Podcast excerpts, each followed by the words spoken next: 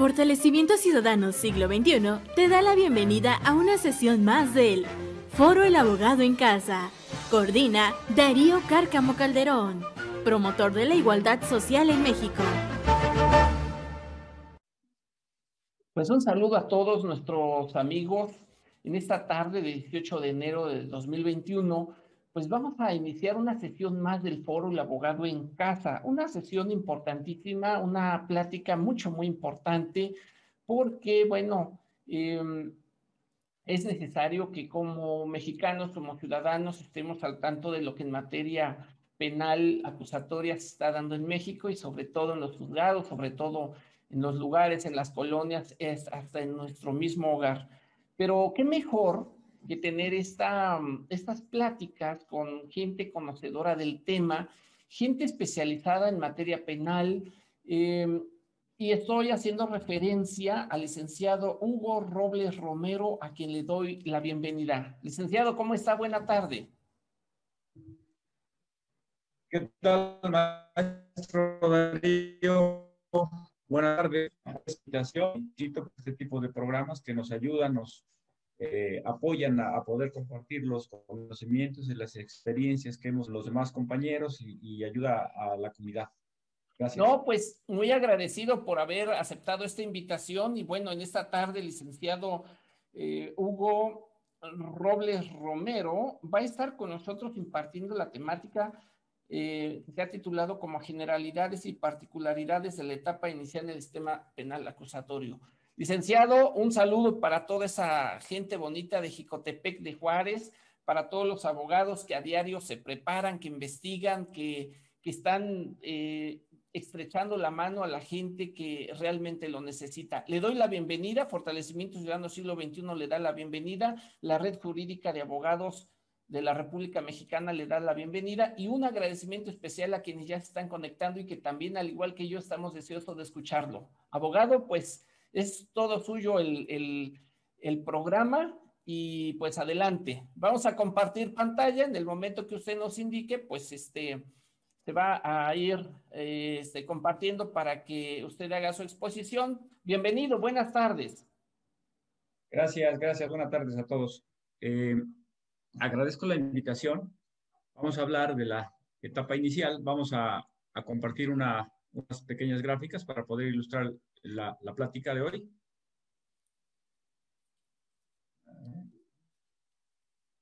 Adelante.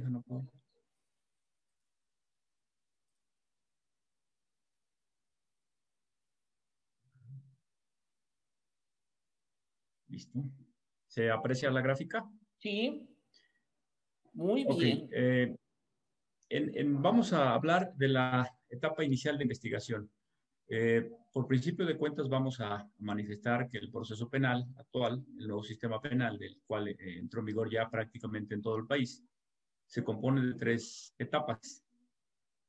La primera es la de investigación, la segunda es la intermedia y la tercera es la de juicio oral.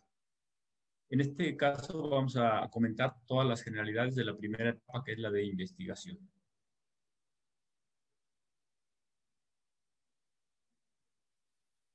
Eh, como puede verse aquí en esta pequeña gráfica, la etapa de investigación es con la que se inicia el procedimiento penal. Esta etapa, a su vez, se subdivide en, se puede subdividir en dos, dos etapas. La etapa inicial, que inicia con la denuncia o querella y culmina con la remisión del caso al juez. Y la etapa complementaria inicia con la formulación de imputación y el cierre de investigación. En, este, en esta parte vale comentar que la etapa inicial se inicia como con la denuncia. Sabemos que la denuncia es cualquier hecho delictivo que se puede perseguir de oficio eh, o querella cuando el Código Penal de cada estado exige este requisito para el, delito que se persiga. En estos casos es, es la etapa que da inicio al, al procedimiento penal. Estas dos etapas, eh, ¿quién las dirige? Vamos a precisar la etapa, la etapa inicial del Ministerio Público.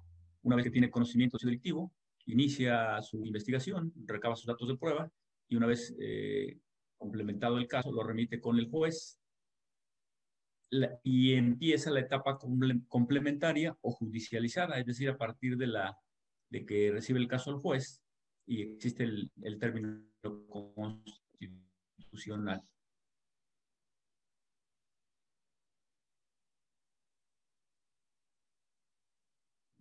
Bueno, eh, como pueden ver en esta gráfica, eh, cuáles son los requisitos para que el Ministerio Público, una vez que recibe la noticia criminal, pueda remitir el caso al juez.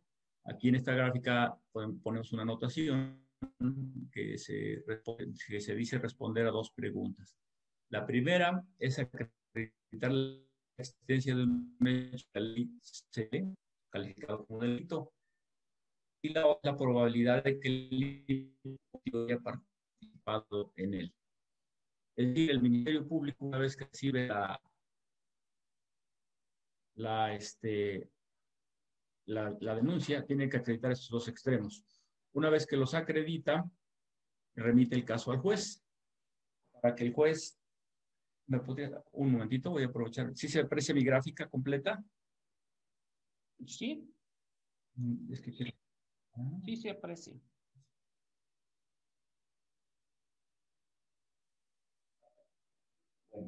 Entonces, vamos a anotar, vamos a explicar estos requisitos. Son seis requisitos que son lo, que contempla la, la, etapa inicial. Eh, primero, sucede el hecho, el hecho delictivo. Eh, segundo, el, el, Ministerio Público recibe la noticia criminal. Tercero, inicia la investigación. Eh, al iniciar la investigación con el Ministerio Público, a través, de todos los, a través de todos los medios con los que cuenta, procede a recabar una investigación. Y una vez que reúne los requisitos que señala el artículo 19 de la Constitución, que son los que ya comentamos hace rato, primero, la existencia de un hecho con apariencia de delito, y segundo, la de participado en la comisión de ley.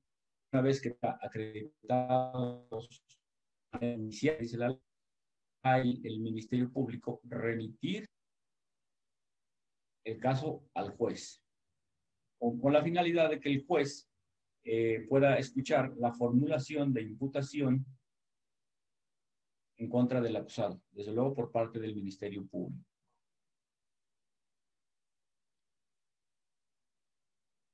Entonces, tenemos esta otra gráfica para ilustrar el, completo de la, investigación inicial. Como, como explicaba, una vez satisfechos los requisitos del artículo 19 constitucional, que son dos, los que ya referimos, que es el hecho con apariencia de delito y la probabilidad de que el imputado haya participado en su comisión. Recordemos que únicamente se requiere la, la probabilidad de la participación del acusado, no, no se requiere que esté plenamente acreditada su responsabilidad. Y también hablamos otro de los cambios, es de el hecho con apariencia de delito.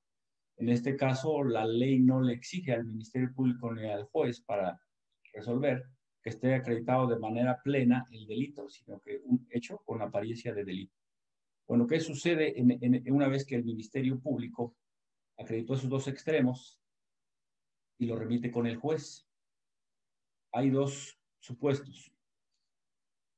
Primero, una cita para que el imputado acuda ante el juez a, que le formule la imputación. ¿En qué casos puede ocurrir una cita? En todos aquellos delitos que no ameritan prisión preventiva oficiosa. Esos donde los podemos encontrar. En el artículo 19 constitucional señalan cuáles son los delitos graves por los, cuales ameritan prisión preventiva oficiosa. Recordemos que la prisión preventiva oficiosa es una medida cautelar que se le impone al, al imputado para que se pueda llevar a cabo el, el juicio. Entonces, eh, todos los delitos con prisión preventiva oficiosa requieren una orden judicial. Todos aquellos que no estén dentro de ese supuesto, los delitos que no ameriten prisión preventiva oficiosa, lo que hará el juez al recibir la judicialización del Ministerio Público, lo citará a una audiencia, para que en esa audiencia pueda el Ministerio Público formular la imputación y resolver si, si, se vincula o no a proceso. Eso es lo que procede en los casos de delitos, pudiéramos decirlo, no graves, eh, aunque ahora ya no se utiliza el término calificado como grave, sino más bien eh, de prisión preventiva oficiosa, porque así lo señala el artículo 19 constitucional. Por eso es que en esos delitos que no ameriten prisión preventiva, el juez les, les enviará una cita para que acudan a la audiencia. Y en el otro supuesto, que es una orden judicial, que es una orden de aprehensión, ¿en qué casos el juez girará una orden de aprehensión? Cuando el Ministerio Público acredite la existencia de un hecho con apariencia de delito, de los considerados de prisión preventiva oficiosa, como puede, ser homicidio, eh, delincuencia organizada y todos los delitos que vienen en la lista del artículo 19 constitucional. Al final señala el artículo todos aquellos delitos que se cometen con medios violentos, como las armas de fuego. Todos esos delitos que se cometen en esas circunstancias, no se les hace una cita al imputado, sino se gira una orden de aprehensión. Y una vez que lo capturan al imputado, lo presentan con el juez para iniciar el, la, formulación de imputación. Es en estos casos que acabamos de explicar, esta remisión es sin, detenido, es decir, Ministerio Público integra su carpeta de investigación y una vez que acredita los elementos, los judicializa con el juez, los lleva con el juez de control y el juez puede resolver cualquiera de estas dos, sea una cita o sea una orden judicial, dependiendo del delito que sea, para continuar con la audiencia de control, con la audiencia de imputación. Estos, esta gráfica que pongo acá es en los casos de que la carpeta de investigación se judicializa con el juez de control sin detenido. Cuando hay una denuncia, el Ministerio Público tiene que investigar, recabar todos sus datos de prueba, buscar al imputado, tener los datos y llevarlos con el juez. En estos casos pueden ocurrir estos dos supuestos, que es una cita con el juez o una orden judicial.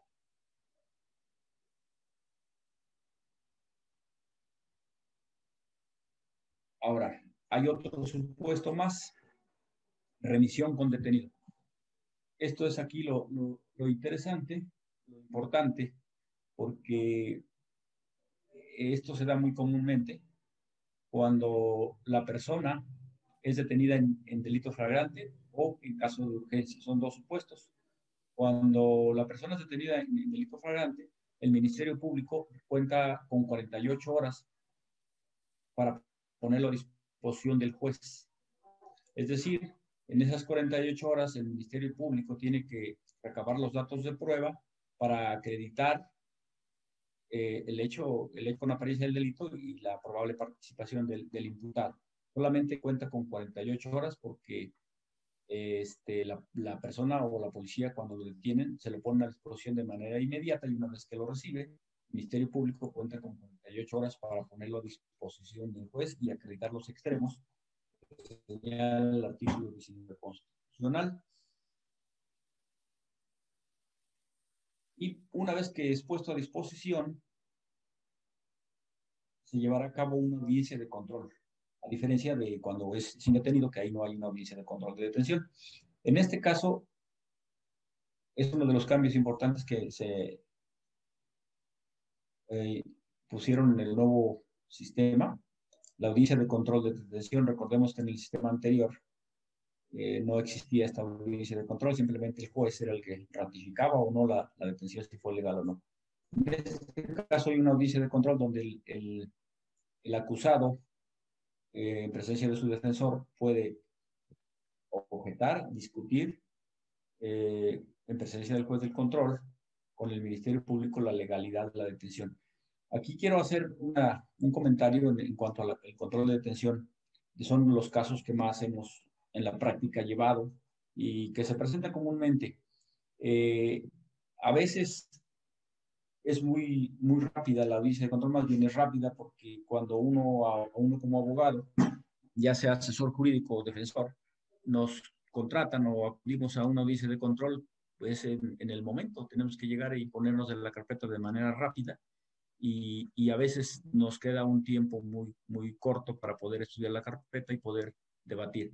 Aquí quiero, quiero hacer comentario para los compañeros abogados que, que también litigan y, y, que hemos compartido con algunos otros, que también otros abogados han compartido, maestros, eh, hay que observar una serie de, puntos en esta audiencia de control de detención.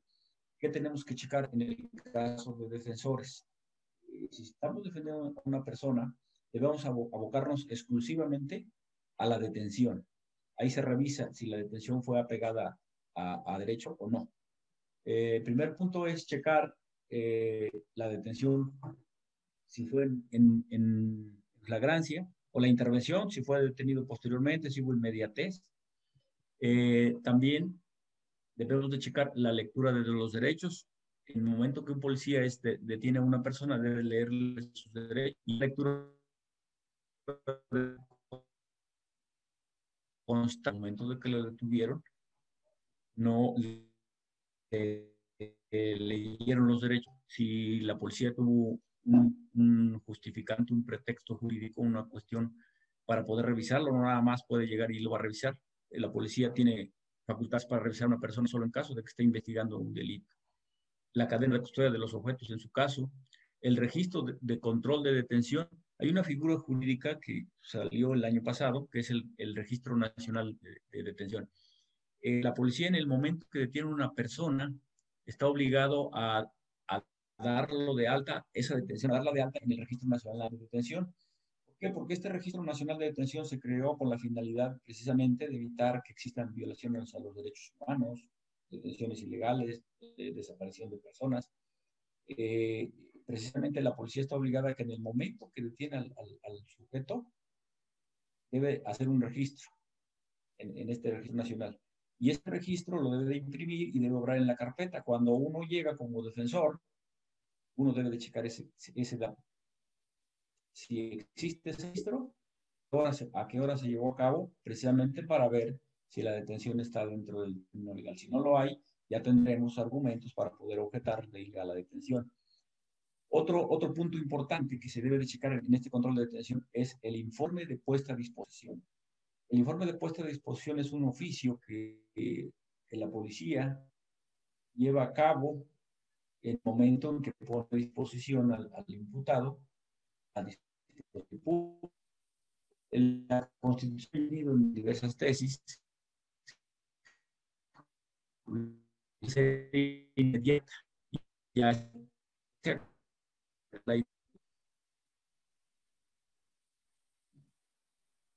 es decir, si no puede retener al, al por más tiempo llevarlo al Ministerio Público.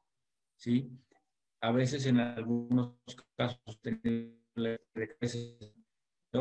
para ponerlo uno de eso, si se excedieron, pueden nulificar todos los actos de investigación que se hayan llevado en ese, en ese lapso de tiempo. Generalmente la policía lo que hace es detiene al acusado, eh, hace una inspección ocular de los hechos, a veces se pone a recabar pruebas antes de poner a disposición del, eh, del Ministerio Público.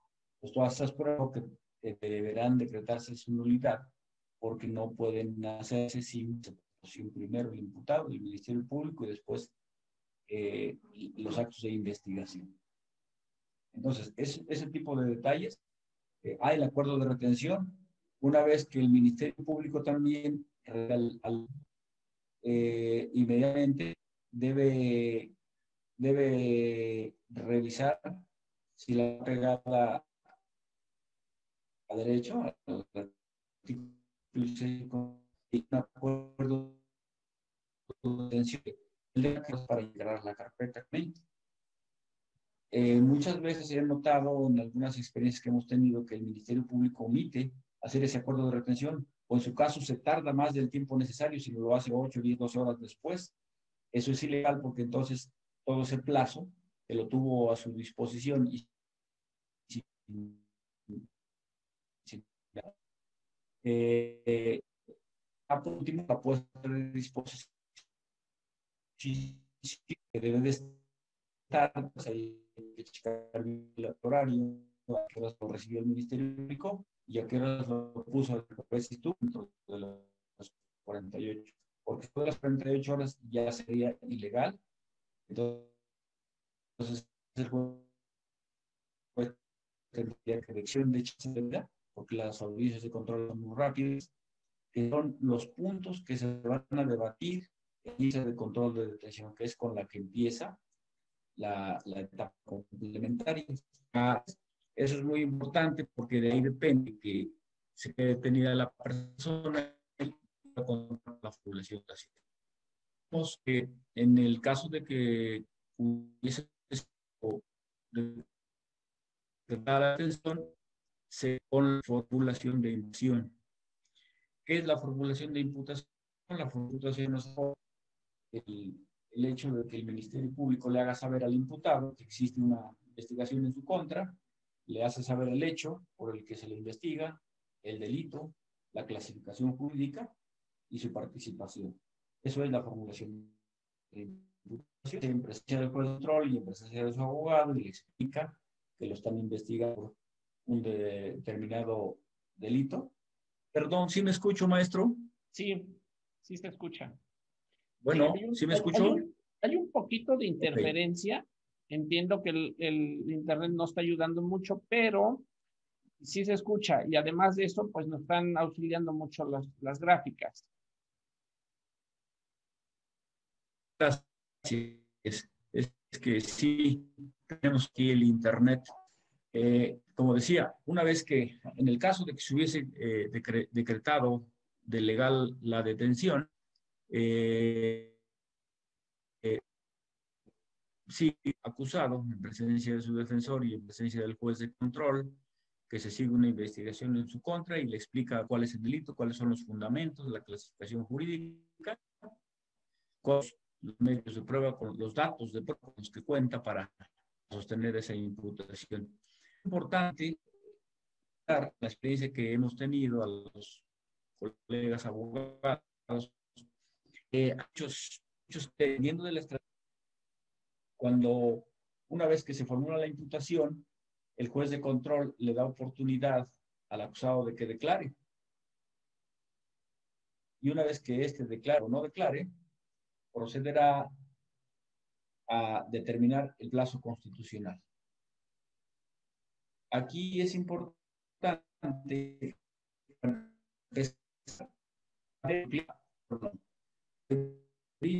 yo lo con los compañeros abogados que también ejercen. Quiero que no solo la misma ley lo dice, que todo lo que sea eh, de para, para evitar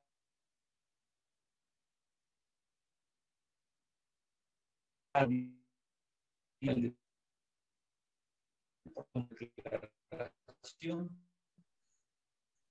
con que ha hecho referencia eso lo para poder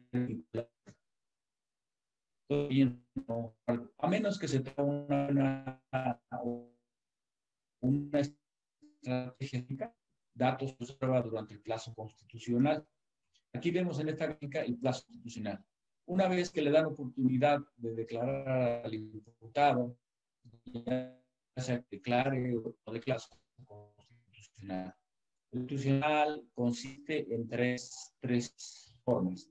La primera es que se resuelva su situación jurídica en ese momento, en de 32 horas. Y la tercera es que dentro de las 144 horas. ¿Esto con qué finalidad? Eh, este plazo es únicamente atribuible al, al no al Ministerio Público. El Ministerio Público no puede duplicar el plazo, solamente es un derecho constitucional del imputado. ¿Con qué finalidad se hace?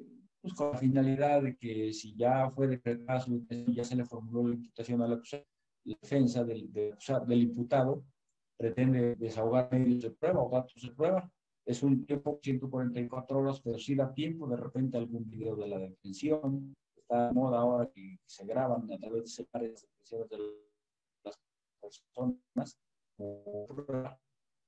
Las cosas no. Perdón, ya no. Disculpe que lo interrumpa. Ya no se escucha muy bien, se escucha muy entrecortado. Sí, hola, muchas gracias por este. Eh, por ese comentario. Este, sí, efectivamente, Eh, de todas maneras, pues yo le pediría, pues continúe, porque ahí creo, creo yo que el tema es relacionado con el, la eficiencia del Internet, ¿verdad? Sí. De hecho, o sea, todo está muy bien explicado. Sí, el problema que tengo del Internet. Ya se escucha muy, ah, muy, bien, pero todo muy bien. Gracias. Gracias, Gracias. De hablar un poco más pausa en Internet. Sí, eh, estábamos en, la, en, el plazo constitucional. Eh, como decía, hay tres formas de, determinar el plazo constitucional. En el que dupliquemos, no tengo otra recomendación para, es que no se escucha, otra recomendación para los compañeros abogados aquí en, en este caso, cuando duplicamos el término y pretendemos ofrecer algún medio de prueba o dato de prueba, hay dos formas. La ley dice dato de prueba o medio de prueba. Las experiencias, en las experiencias que hemos tenido nosotros, cuando pretendemos desahogar un, medio de prueba, es un poco más complicado. Por ejemplo, un video, un testigo, tenemos que subirlo a audiencia y tenemos la cierta desventaja que el Ministerio Público pues, contrainterroga, nervioso. Hay ciertos, cierta de subir un medio de prueba dentro del término constitucional. Lo que yo y, y me ha funcionado bien es que en vez de subir un medio de prueba es subir un dato de prueba.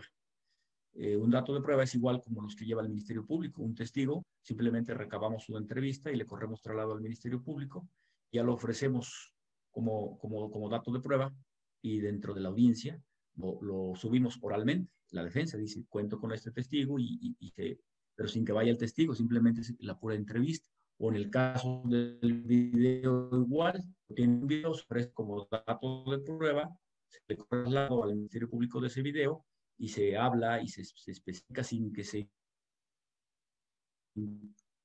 necesitamos desde luego de un testigo que lo suba y es un poquito más complicado y nos genera una serie de conflictos ahí en el debate con el Ministerio Público. Dato de prueba, desahogar cualquier dato de prueba porque el Ministerio Público lo único que lleva en esta etapa son datos de prueba. Todo lo que hace es formular su imputación y pedir la vinculación al proceso. Es eh, simplemente este, leer todos sus, datos y decir cuento con estos datos de prueba, con este testigo, con este video, con esta inspección. Tiene todo. Entonces, el público es más fácil ofrecer datos de prueba. Entonces, la defensa, para estar en igual circunstancias, considero yo porque sabíamos que y, yo he desahogado en algunas ocasiones medios complica porque el testigo se pone nervioso, que no recordó un, detalle y sobre todo que, que, esos medios de prueba se desahogan igualmente como las audiencias de juicio oral. El Ministerio Público tiene todas las facultades de contrainterrogar, recontrainterrogar y, y es complicado en ese tiempo preparar un, buen testigo en, tan corto plazo de, las 144 horas. Y a veces también la dificultad de que el imputado o su familia pueda conseguir pruebas o datos de prueba, también eso limita un poco. Entonces, para mí es recomendable desahogar este, datos de prueba, no medios de prueba, en, el, en, el, en ese plazo constitucional. Entonces, la duplicidad del término del plazo constitucional es recomendable cuando vamos a aportar datos de prueba o medios de prueba, según sea necesario, según la estrategia y según el caso. Eso también tiene que analizarse. Entonces ya quedó claro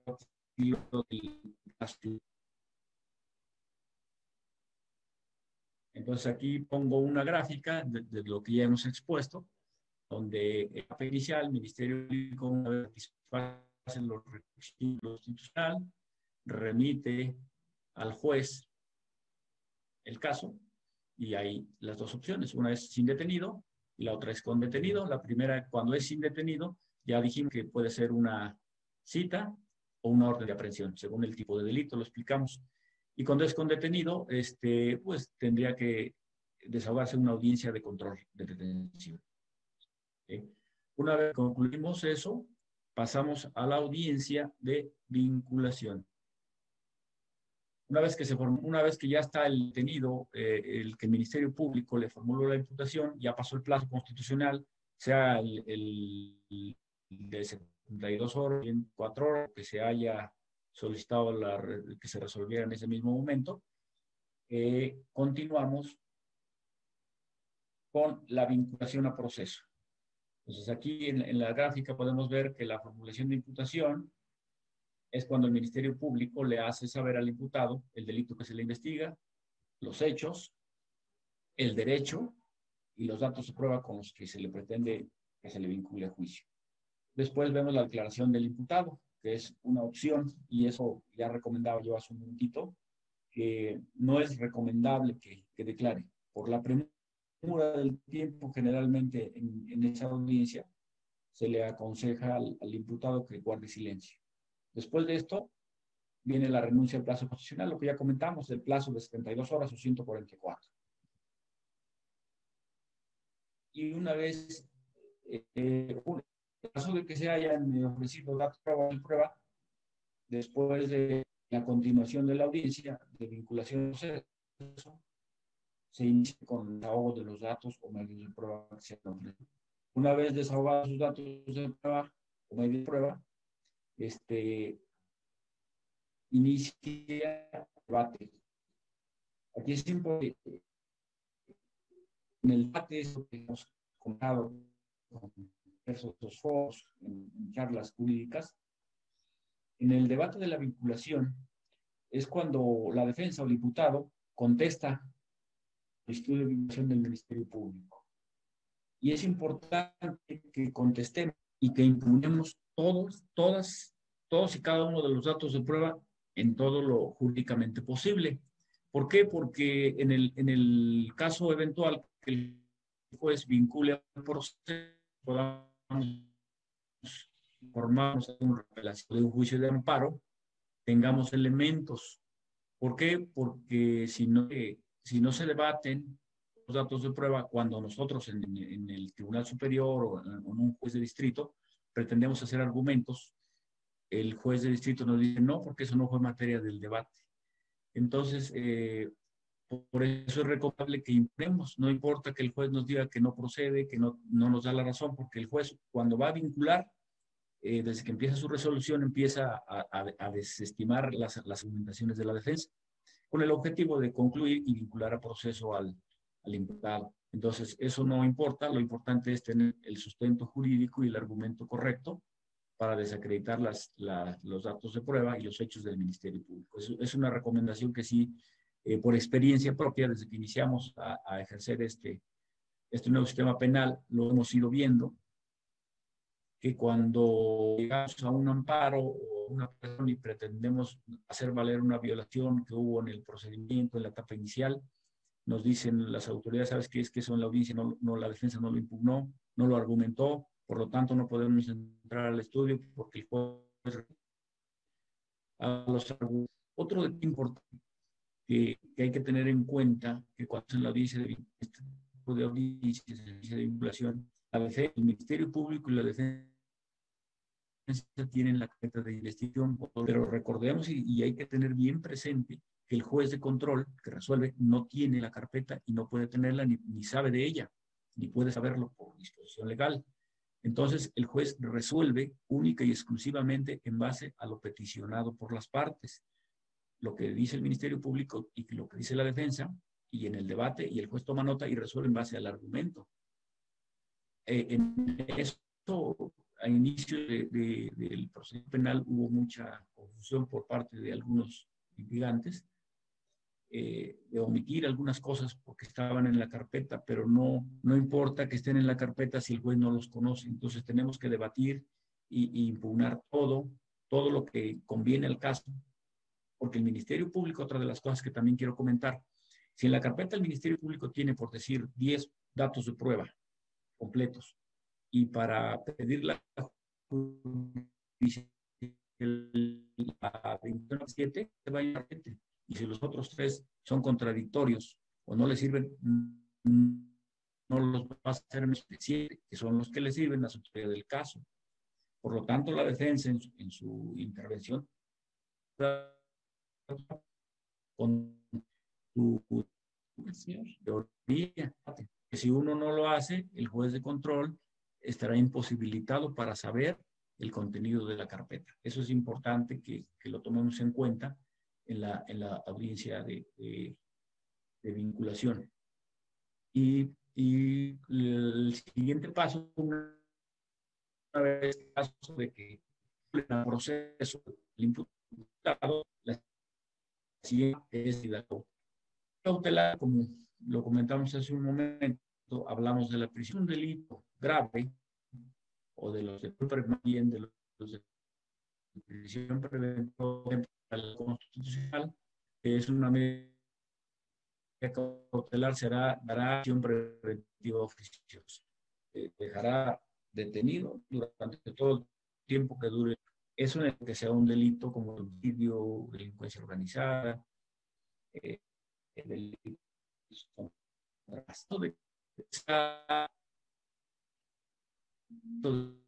de los la de esa es la que está muy de moda y es, es interesante. Licenciado, eh, lo voy a interrumpir tantito, estamos por cerrar este, el tiempo, pero sabe que eh, cerramos ahorita y nos reconectamos sin problema. Ok, ya termino.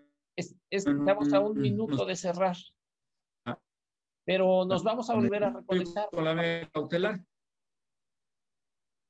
Ok, sí, ya, ya prácticamente concluí con la medida cautelar, que es la que determina el juez en la parte final. Se, debate la medida cautelar, que puede ser una garantía económica, una firma periódica cuando son los delitos que no ameritan prisión preventiva eh, oficiosa. Y ahí concluimos. Y por último, el plazo de cierre, que es de dos a seis meses, dependiendo de la penalidad del delito. Y, y con eso, ahí termina la etapa de investigación inicial.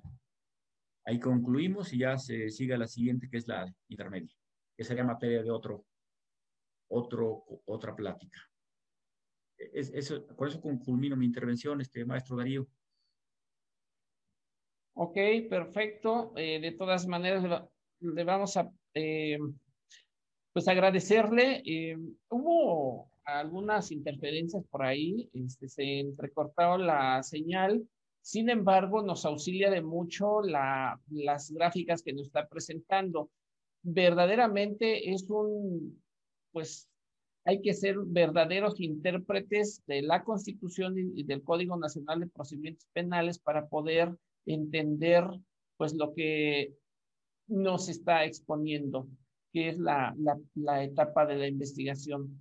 Eh, vamos a agradecerle, licenciado Hugo Robles, por esta participación y por supuesto que más adelante ojalá y nos pudiera acompañar en la siguiente etapa. Le agradecemos de antemano, licenciado, y tenga una excelente tarde. Gracias, gracias. Al contrario, maestro Darío, es un gusto platicar contigo y que estés bien. Buenas tardes. Un abrazo. Hasta pronto.